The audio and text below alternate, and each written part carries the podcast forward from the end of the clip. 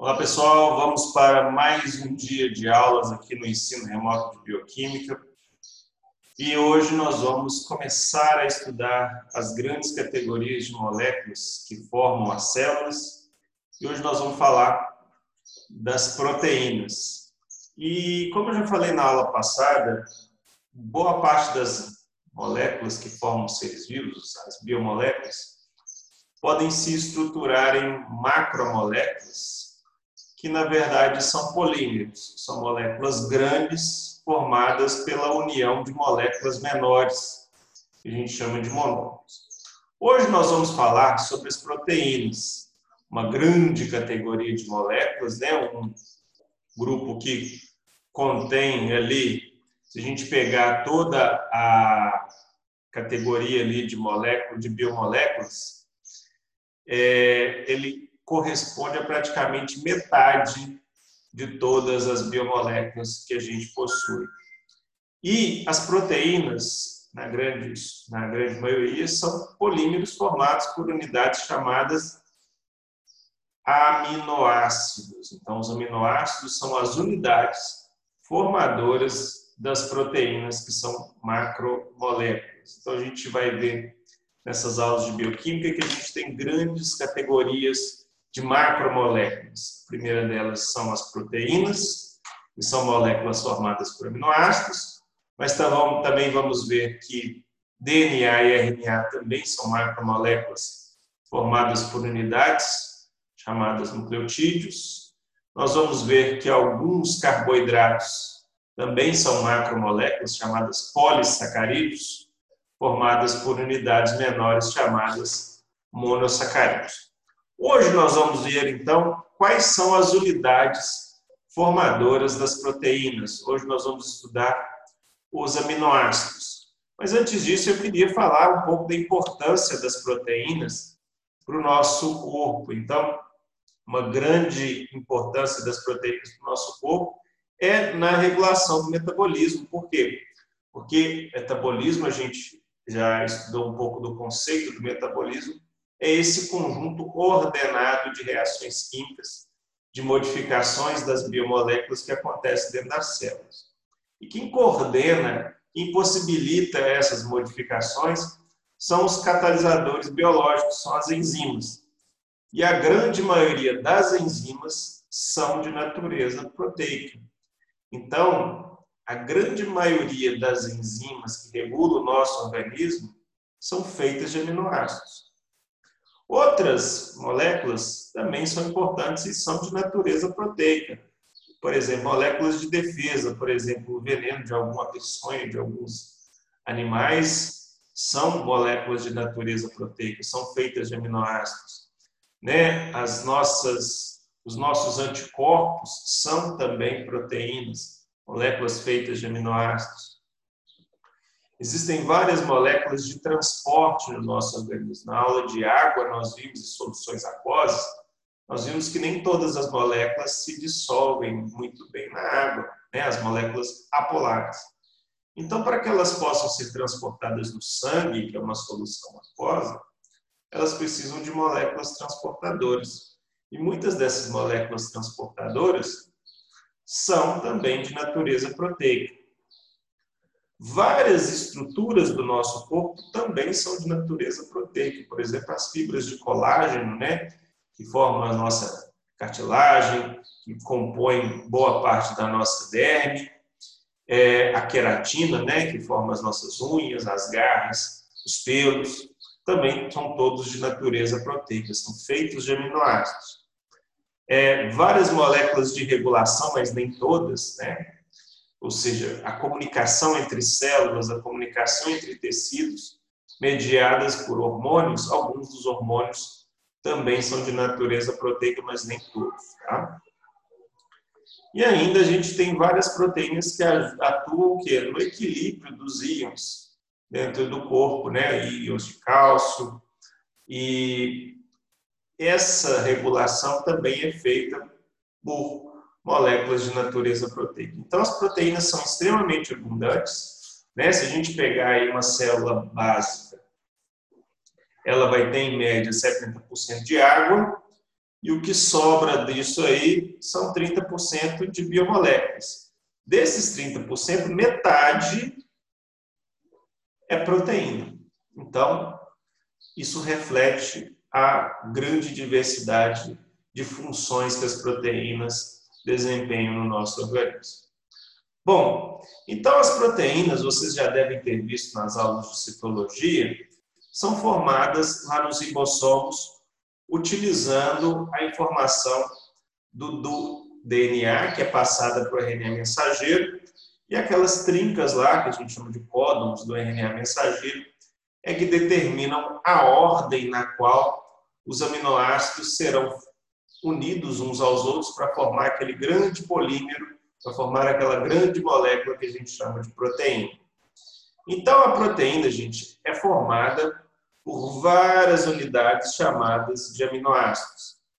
E esses aminoácidos têm uma estrutura básica comum. Né? A estrutura dos aminoácidos, ela contém um carbono quiral, lembrando o que é o carbono quiral? É um carbono que se liga a quatro grupos químicos diferentes. E quais são os quatro grupos químicos que estão ligados a esse carbono quiral? Nós temos um hidrogênio, um grupo amino e um grupo ácido carboxílico. Então, aqui a gente tem um grupo, dois, três. Então, gente, todo aminoácido tem esse carbono quiral, o grupo amino, o grupo ácido carboxílico e o hidrogênio. O que diferencia todos os tipos de aminoácidos, né?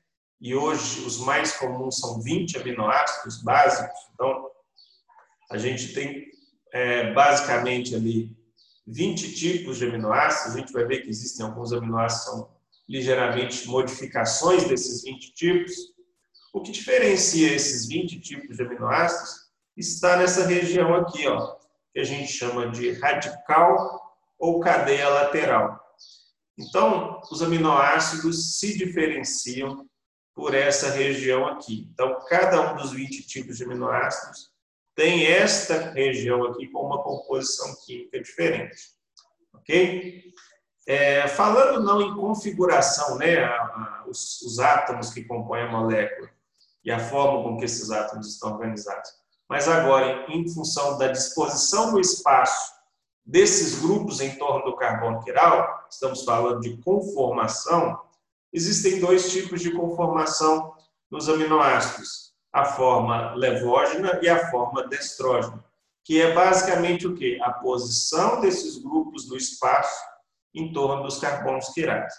Para sorte de vocês, a forma levógena, que é essa forma básica aqui, ó, eu estou mostrando aqui e aqui, são as formas muito, muito, muito, muito mais frequentes do que as formas destrógenas. Então, basicamente, quando a gente falar de aminoácidos nas nossas aulas, nós vamos falar apenas da forma levógena. Então, os aminoácidos são de 20 tipos e esses 20 tipos têm como parte diferente de configuração, ou seja, organização de átomos, a região do radical. E existem duas conformações a L e a D, a levógena e a destrógena. Porém, como as formas levógenas são infinitamente mais comuns do que as destrógenas, a gente vai considerar que a forma levógena é a padrão, então nós vamos, não vamos ficar tocando nas diferenças entre conformação. Nós vamos falar apenas das diferenças entre configuração, no qual existem 20 configurações diferentes. 20 tipos diferentes de aminoácidos. E o que, que eles se diferenciam nessa configuração? No que tem aqui, ó, na cadeia lateral ou no radical. Beleza? Muito bem. Então, baseado nesse grupo R, nessa cadeia lateral, isso vai conferir a cada aminoácido propriedades químicas diferentes. E essas propriedades químicas diferentes a gente agrupa didaticamente em cinco grandes categorias. Aqueles aminoácidos que são apolares e de cadeia não aromática, aqueles aminoácidos apolares de cadeia aromática, os aminoácidos polares, porém sem carga, os aminoácidos polares carregados positivamente e os aminoácidos polares carregados negativamente. Então, se a gente olhar aqui do lado, a gente pode ver uma distribuição entre polares e apolares, né? Lembrando que esses aqui são os apolares e esses aqui são os polares. Se a gente pegar aqui ó, os grupos apolares de cadeia não aromática, a gente tem sete aminoácidos. E os aromáticos a gente tem três. Por outro lado, todos os outros apolares, a gente, os outros polares, a gente tem cinco não carregados, três carregados positivamente e dois carregados negativamente. Então, a gente tem 10 aminoácidos polares e 10 aminoácidos apolares, certo? Sendo que os apolares de cadeia não aromática são 7, os aromáticos são 3, os polares não carregados são 5, os positivos são 3 e os negativos são 2. Ok, gente? Muito bem. Vamos ver a estrutura química desses 20 tipos dentro das suas cinco categorias. A primeira categoria que nós vamos ver é aquela que tem mais aminoácidos, aquela que tem sete tipos de aminoácidos. Todos esses aminoácidos têm uma grande característica de moléculas apolares que são hidrofóbicos. Gente, então, esses aminoácidos, esses sete tipos que eu vou falar, eles não se dão muito bem com a água. E a gente já viu que esses grupos químicos apolares, quando estão em solução aquosa, ou seja, quando estão em ambiente celular, vão minimizar o contato com a água de que maneira? Eles vão tender a se agregar.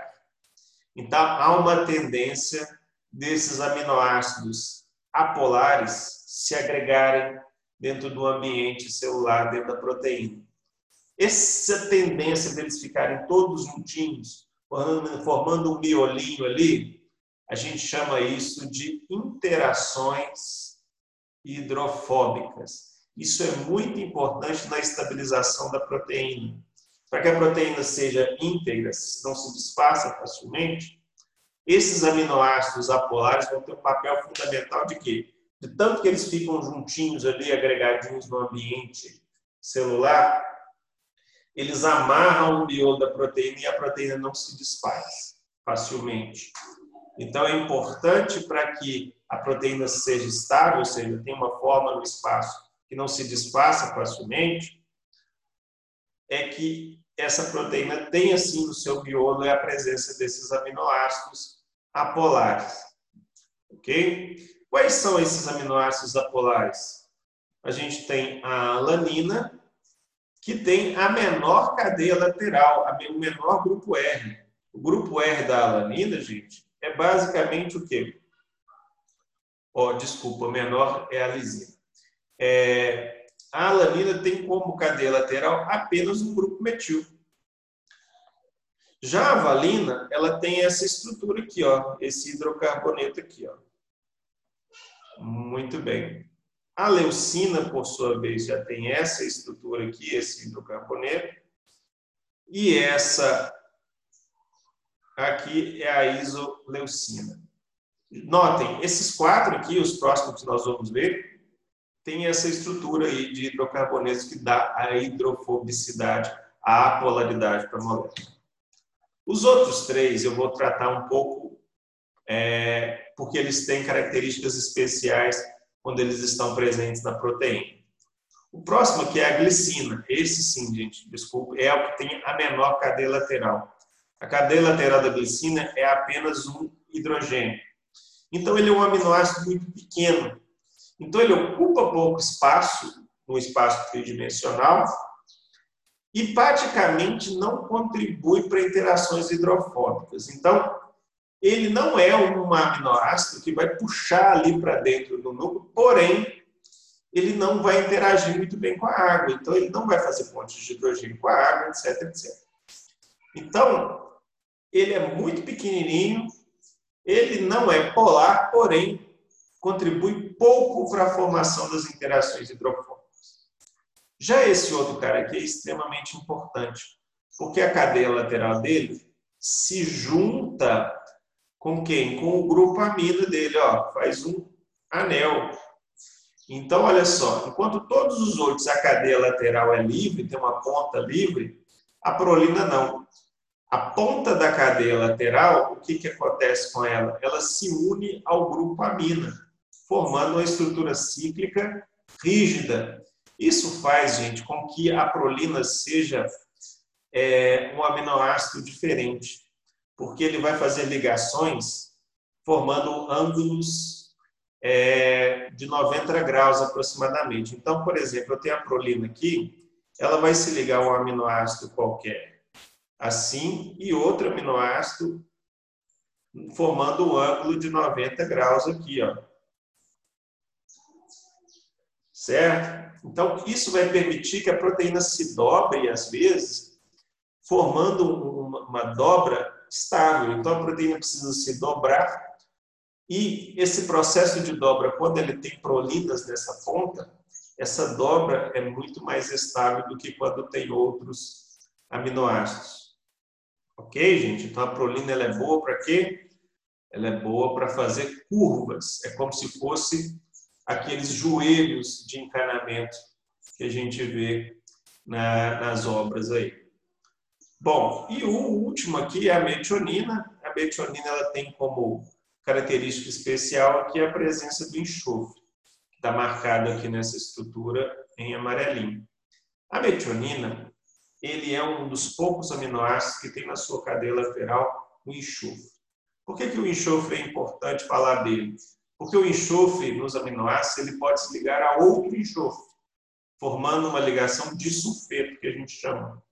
E essa ligação de sulfeto é extremamente forte. Então, às vezes, eu quero pegar uma ponta da proteína e ligar a outra ponta da proteína, ou o miolo da proteína a uma ponta, de maneira muito forte, e a proteína consegue fazer isso o quê? Ligando esses enxofres.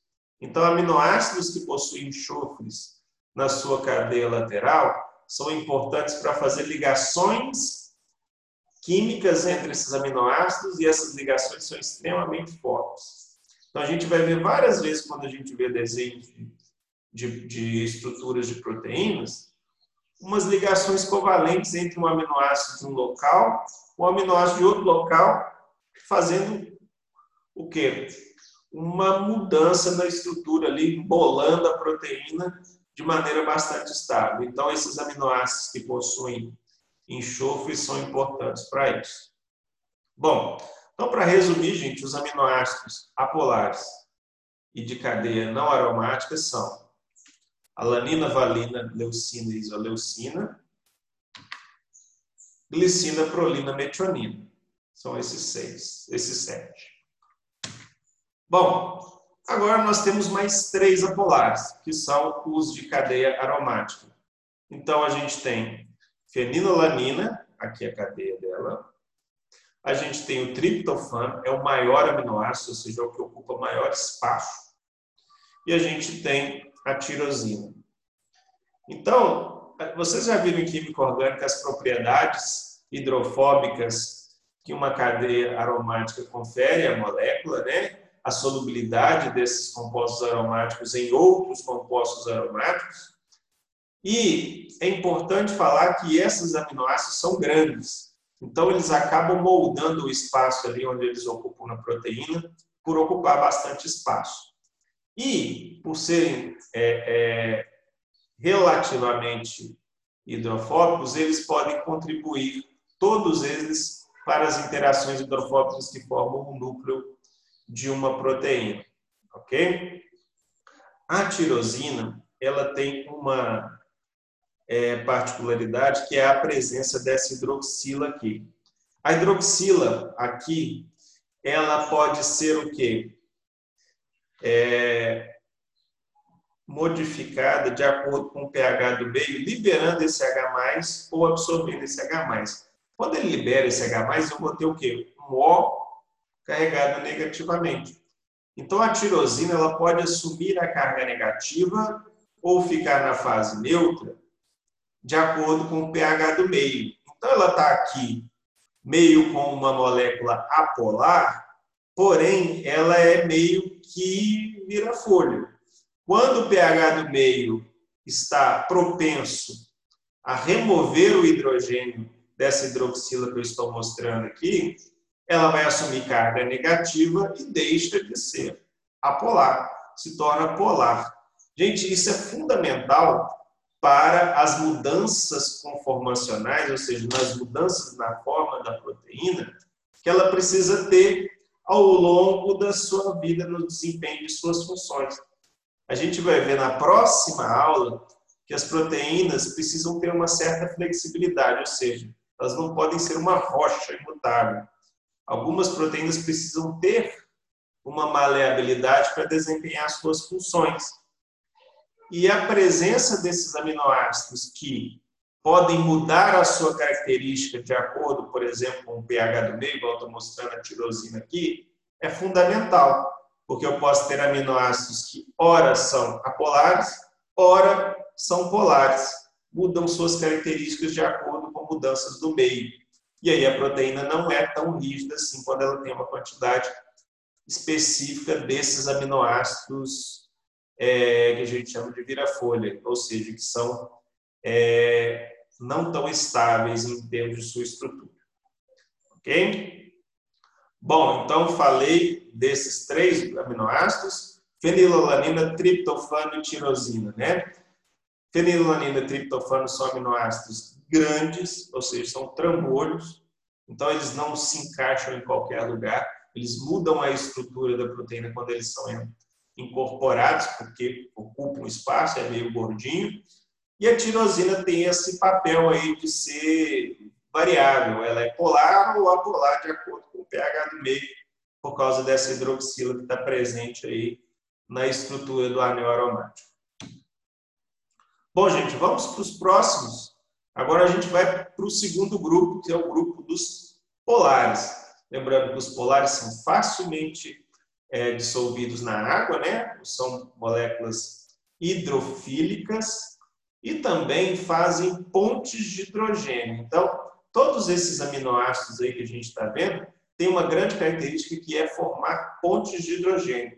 Então, eles interagem com outras moléculas polares e até propriamente com a água, formando várias pontes de hidrogênio. Então, esse primeiro grupo aí são os polares que não têm carga. E são cinco.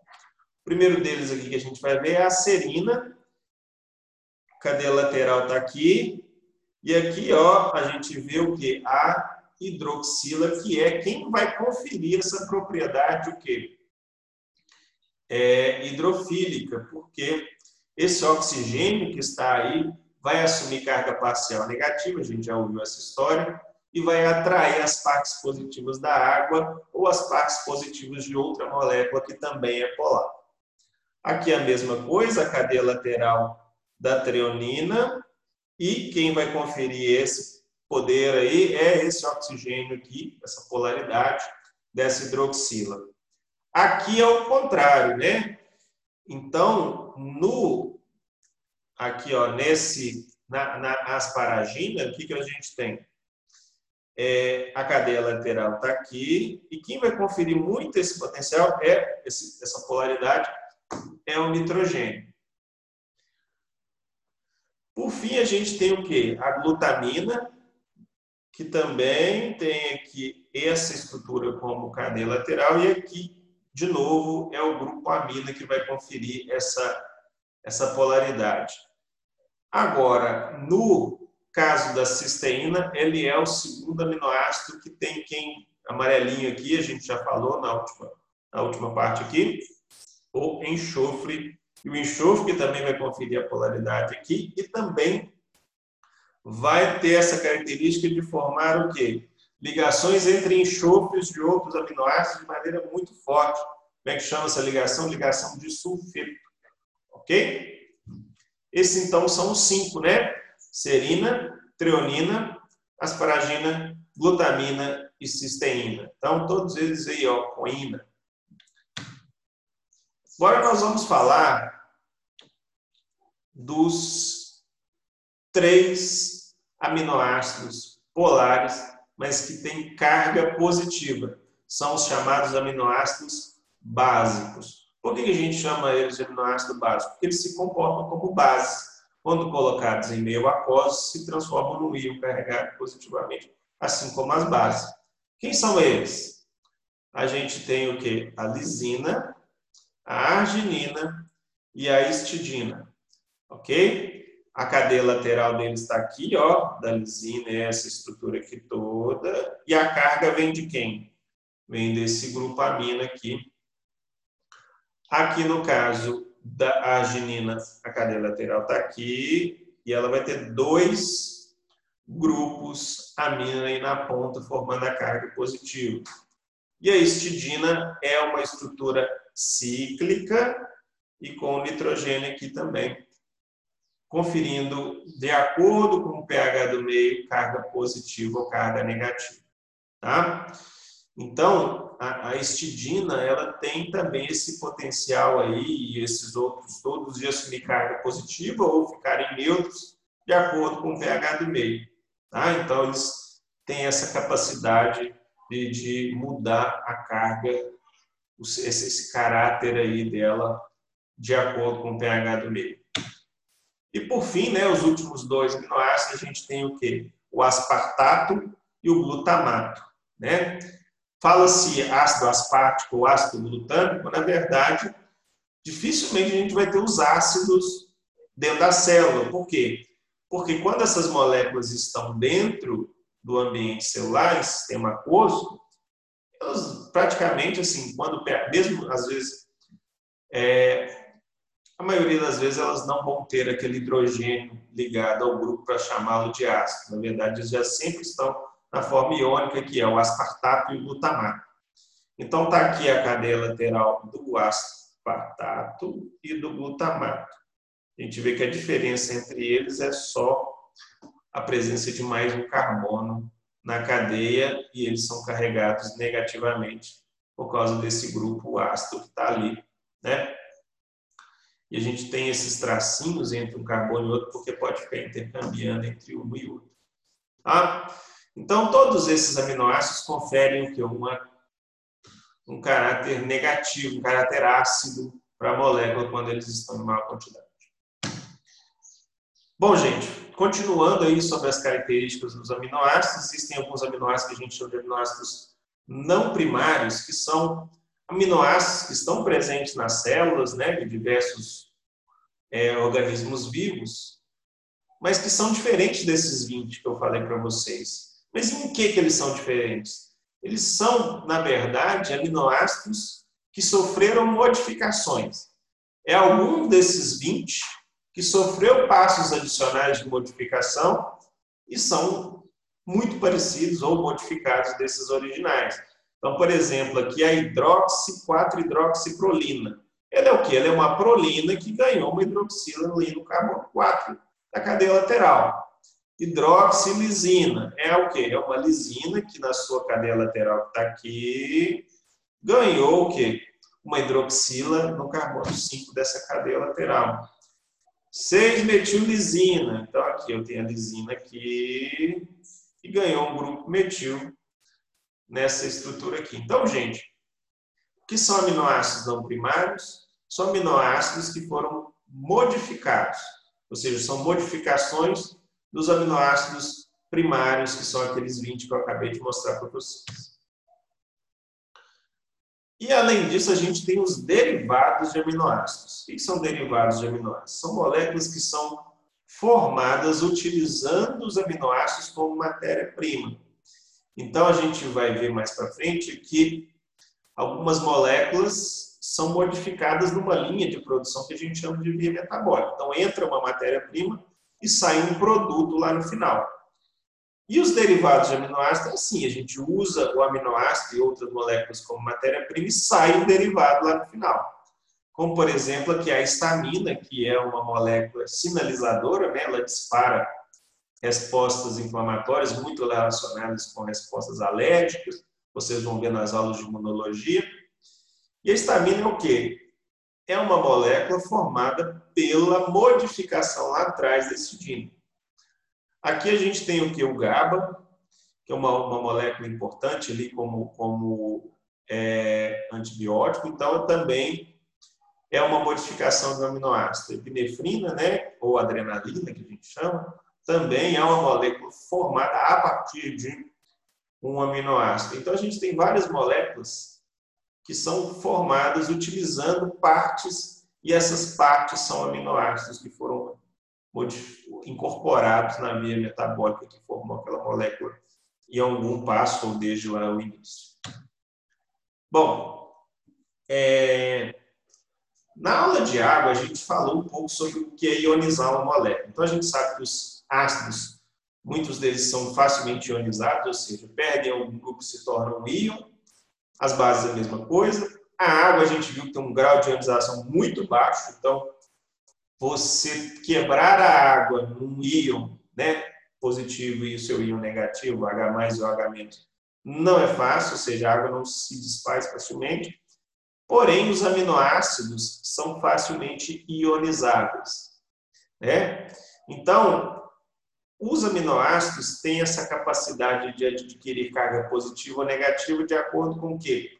A disponibilidade de H+, no meio. O que é essa disponibilidade de H+, no meio? É o pH.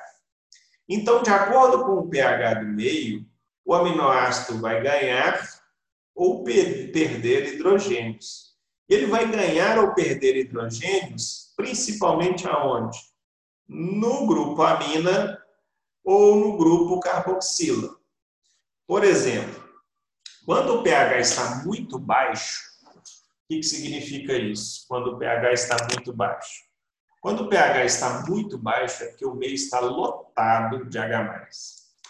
Então, quando o meio está lotado de H+, o que? O aminoácido vai tender a receber H+. Então, ele vai estar com o quê?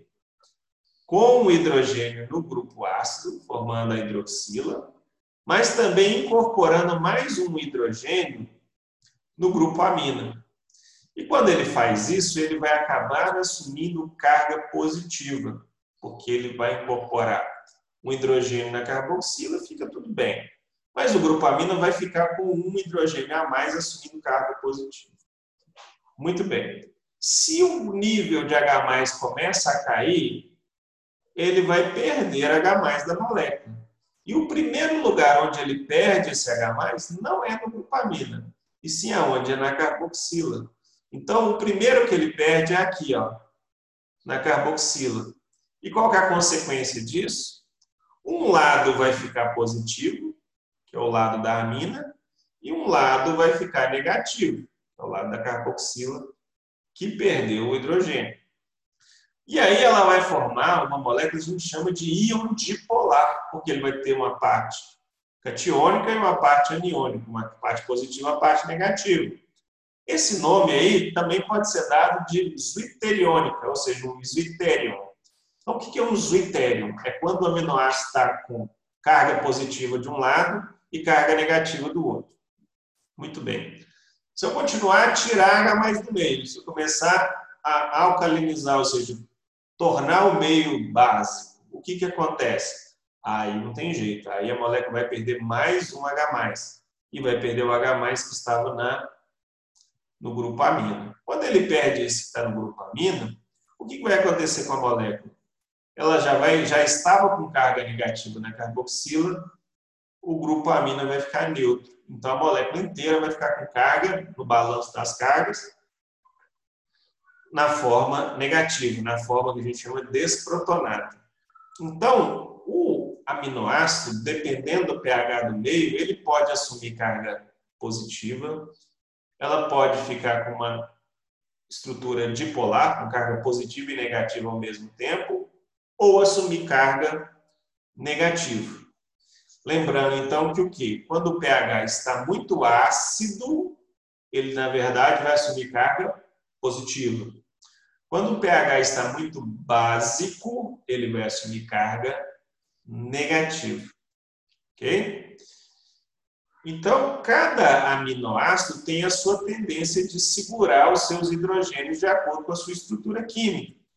Se eu pegar o exemplo aqui da glicina, o que, que vai acontecer? Quando o pH está muito baixo, aqui, ó, perto de zero, o que, que vai acontecer? A tendência é que ele esteja aqui, ó, na forma protonada. Por quê? Porque pH muito baixo está lotado de H+, no meio, e o aminoácido vai puxar alguns H+, desse do meio para ele, ficando protonado. Próton e H+, é a mesma coisa, tá? Então, ele vai estar com carga positiva. Então, o que, que acontece? Ele vai ficar nesse estado catiônico quando o pH está baixo. E se eu começar a tirar H do meio, se eu começar a subir o pH, o que, que vai acontecer? As moléculas vão começar a tender a perder os seus H da onde? Vai começar a perder os H da carboxila, tá, gente? Ele primeiro perde da carboxila, depois que ele perde da, do grupo amino. E aí a gente tem um número aqui que a gente chama de pK1, que no caso da glicina é 2,3. Então, quando o pH está em 2,3, o que, que acontece? É o, é o ponto, ou seja, de pH, onde eu tenho metade das minhas moléculas ainda na forma protonada e metade das minhas moléculas já começam a estar na forma dipolar, na forma zwitteriônica. Ok? Aqui, no ponto isoelétrico, é o ponto onde eu tenho o máximo de moléculas na forma o quê? Zwitteriônica. Então, o PI, ou seja, quando as cargas estão equilibradas, o ponto isoelétrico é 5,97 para a glicina. Então, no ponto 5,97 da glicina é o ponto onde eu tenho o máximo de moléculas dipolares, de glicinas no estado dipolar. Passando desse pH de 5,97, elas vão continuar perdendo H+, e vou começar a ter uma tendência de ter o quê? Uma maior quantidade de quê? De moléculas no seu estado desprotonado.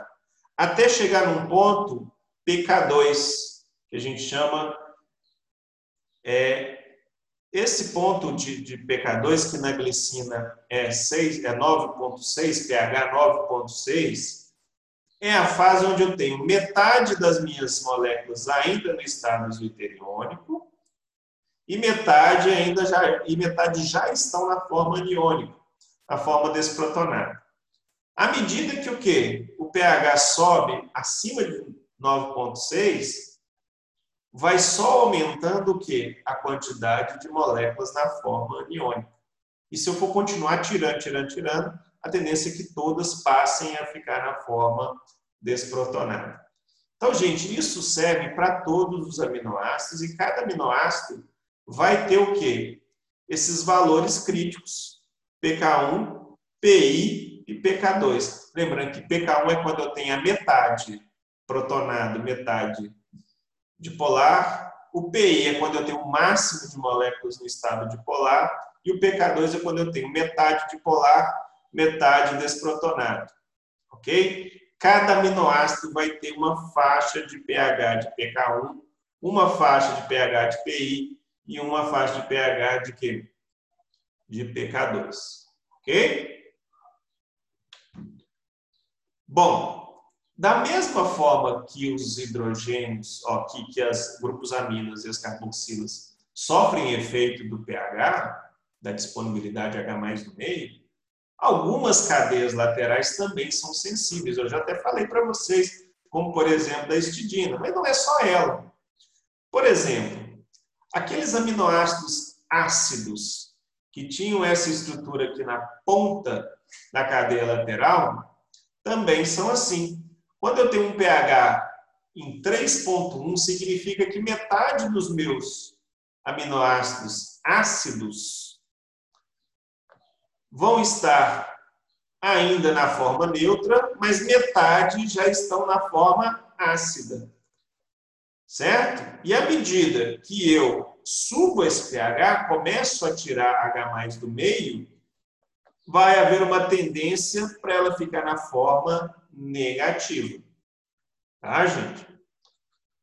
Isso serve, por exemplo, para vários aminoácidos, por exemplo, a histidina. A histidina com um pH por volta de 6, elas vão começar o quê? A passar da forma positiva para uma forma neutra, de uma forma o quê? Polar para uma forma apolar, ok? E isso serve, gente, para vários grupos presentes nesses aminoácidos. Aonde? Na cadeia lateral desses aminoácidos. Então, as cadeias laterais de vários aminoácidos estão é, propensas a sofrer modificações baseada, baseada em mudanças no pH. E que é o que eu estou mostrando aqui. A tirosina, olha só, ele é um aromático, a tendência é que ele seja apolar, porém, com pHs básicos, 10.9, eles já começam a assumir o quê? Uma carga negativa. E aí muda toda a propriedade química dessa molécula. Em vez de ser apolar, ela se torna polar. Ok, pessoal? Isso faz com que a proteína, quando muda o pH, ela muda um pouquinho a sua forma, a sua rede de interações, porque os aminoácidos mudaram a sua capacidade de reter esses hidrogênios e aí, e aí de polar, ele passa para polar, de neutro passa para negativo, e a gente vai ver que isso influencia na próxima aula. Bom, eu falei que os aminoácidos são as moléculas que formam as proteínas. Então, as proteínas são fruto da união de vários aminoácidos. E como que esses aminoácidos se unem?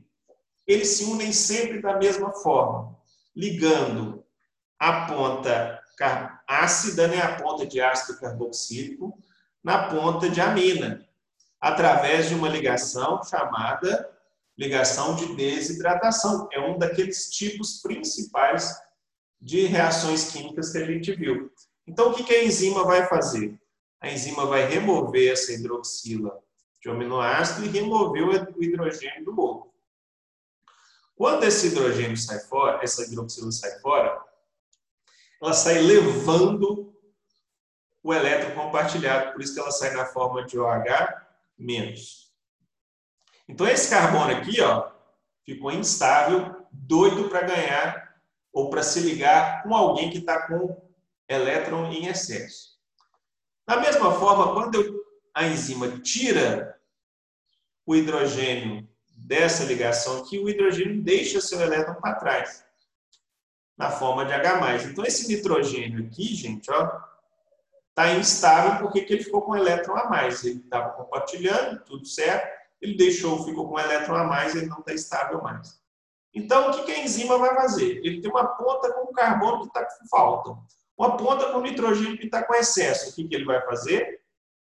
Junta a fome com a vontade de comer ele junta o carbono aonde? No nitrogênio. E aí eu tenho então a formação da ligação peptídica. Saiu OH-, saiu H+, é como se só tivesse saído uma água. Mas não é que saiu uma água, né? Um juntei as duas escorreu uma gotinha d'água. O que saiu, na verdade, foi para o meio um OH- e um H+. Ok? Esse é o padrão do tipo desidratação. Então, um dos tipos mais comuns de quê? De reações químicas que a gente tem no nosso metabolismo, que é reação de junção de cadeias. Tá? Então, a gente vai ver várias cadeias, né? várias moléculas se fundindo, se unindo por meio de reações de desidratação. Ok? Então já comecem a se familiarizar com aqueles cinco tipos de reações químicas que eu mostrei na última aula. A primeira delas que nós já estamos utilizando dela é a desidratação. Bom, então, os aminoácidos vão se ligando sequencialmente, né? Aqui, por exemplo, eu tenho um aminoácido, aqui eu tenho outro, aqui eu tenho outro, e assim por diante. E aí, o que, que acontece? Quando os aminoácidos se unem, apenas o primeiro e o último é que vão manter suas pontas. Amino e suas pontas carboxila. Por quê? Porque a cada ligação que o aminoácido vai fazer no outro, aquela carboxila, na verdade, virou uma carbonila, E aquele grupo amina virou uma amida, porque ele ligou no carbono. Né? Então, na verdade, só os aminoácidos das pontas que vão ter amina e carboxila. Então, essas pontas a gente chama de ponta amino terminal e ponta carboxi terminal. E aí, aquelas propriedades que eu falei da, da, da, da carboxila ganhar próton, da, da, da, da glucopamina ganhar próton, etc, etc, quando está todo mundo emendado, isso perde. No fim, o que é variável mesmo são quem? São as cadeias laterais que nessa, nessa molécula aqui estão em rosa. Então, é, é, são essas cadeias aqui que estão propensas a sofrer modificações do pH agora. Prestem atenção nisso. Tudo que eu falei até agora são os aminoácidos isolados, que acabam alguns funcionando como tampões biológicos. Agora, aqui, quando está todo mundo emendado um no outro, não tem mais carboxila, não tem mais amina. Vira carbonila e vira amida. E aí, o que varia mesmo com o pH são as cadeias laterais. Esse aqui é o tipo clássico que eu mostrei para vocês. Esse aqui é a tirosina. Olha lá. E esse grupo aqui, ó, ou ele fica nessa forma neutra, garantindo uma, uma, uma, uma propriedade apolar, ou isso aqui vira o quê? um grupo O negativo. Por quê? Porque esse hidrogênio aqui, de acordo com o pH do meio, se o pH estiver muito básico, pula fora. E aí, quando ele pula fora, em vez de eu ter uma hidroxila aqui, eu vou ter o quê? Um O negativo. E aí, o que, que acontece? Essa molécula que era apolar se torna polar e com carga negativa, com capacidade de fazer outras interações que a molécula apolar não fazia. Então, prestem bastante atenção nessas características que eu estou falando para vocês. São as cadeias laterais que vão conferir o quê? As diversas propriedades de interação das proteínas. Por exemplo, aqui ó, tem uma hidroxila. Essa hidroxila, de acordo com o pH do meio, ela pode virar um O negativo. Mas mesmo nessa estrutura de hidroxila completa, ela pode fazer pontes de hidrogênio, né? Porque isso aqui tem carga parcial negativa, pode fazer pontes de hidrogênio com outra molécula que tenha carga parcial positiva, fazer interações intermoleculares ali. Então, é muito interessante vocês prestarem atenção de que, no fim das contas, quando a proteína começa a ficar montada, quando eu começo a formar uma estrutura que a gente chama de peptídeo, o que é um peptídeo? É uma filinha de aminoácidos, ou seja, é uma estrutura grande formada pela união de vários aminoácidos. Esses peptídeos podem formar uma proteína ou não, a gente vai ver depois. Ok, gente? Então, proteínas mesmo são peptídeos grandes, né? São peptídeos com mais de 10 mil Daltons, que é uma medida aí de tamanho de proteína. Né? Então, existem o quê? Proteínas que são oligopeptídeos, né, formadas por poucos aminoácidos, mas uma grande quantidade delas são o quê? São polipeptídeos, são estruturas enormes formadas pela união de dezenas ou até centenas de aminoácidos. Aqui é só uma tabelinha para mostrar isso para vocês. Por exemplo, a gente tem aqui miotripsina, que a gente fala muito em nutrição, em, em fisiologia da digestão. Ela é uma proteína com dezenas de aminoácidos.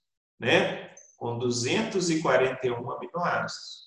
Agora, quando a gente fala do citocromo, né, que a gente vai falar aqui até na própria aula de bioquímica, mas lá na fisiologia vegetal, quem vai ter fisiologia vegetal vai ver, que é importante o citocromo ser lá na, no metabolismo energético, é pequenininha, ó, 104 aminoácidos. Outra coisa interessante de se falar é que as proteínas podem ser formadas Desculpa, gente. As proteínas podem ser formadas por um único peptídeo, por uma única molécula formada pela união de vários aminoácidos, ou por mais um peptídeo. Eu posso ter vários peptídeos se unindo para formar uma holo, ou seja, uma proteína completa. Por exemplo, a hemoglobina humana, né, que a gente fala muito dela, que é transportadora de oxigênio, ela tem quatro peptídeos. Então, de novo, o que é um peptídeo, gente? Peptídeo é uma molécula grande formada pela união de vários aminoácidos. Existem proteínas que são formadas por um único peptídeo. Então, peptídeo é igual a proteína. Existem proteínas que são formadas pelo peptídeo e por uma outra parte que não é feita de aminoácido. Por exemplo, o grupo M, por exemplo, que é uma outra estrutura molecular. Existem proteínas que se ligam a lipídios para ficar completa. Então, nem sempre um peptídeo eu posso chamá-lo de proteína, porque às vezes aquele peptídeo é apenas uma parte de uma proteína completa. Existem proteínas que são formadas por oito peptídeos. Oito peptídeos se encaixam para formar uma proteína completa. Então, a gente tem que tomar o cuidado de diferenciar o que é peptídeo do que é proteína. Existem vários casos onde uma proteína é feita de um único peptídeo. Então, peptídeo é igual a proteína. Existem vários casos onde a proteína é feita de peptídeo, mas um outro grupo não proteico, ou seja, não feito de aminoácidos. A gente chama esse grupo de grupo prostético. E existem proteínas que são formadas pela união de vários outros peptídeos e ainda eu posso ter proteínas que são formadas por peptídeos diferentes, vários peptídeos, e ainda grupos não proteicos. Né? A gente vai ver as estruturas das proteínas depois. Ok, gente. Então, essa é a nossa aula sobre aminoácidos. Na próxima aula, nós vamos ver como esses aminoácidos se organizam para sim formar as proteínas que são tão importantes para as células para diversas funções. Não é isso? Então, vamos estudar o material, vamos fazer os exercícios encontro vocês na próxima aula, no qual nós vamos falar sobre estrutura de proteínas e como essa estrutura está relacionada à função proteica. Ok? A função desempenhada pelas proteínas na célula. Bom, encontro vocês na próxima aula. Um abraço.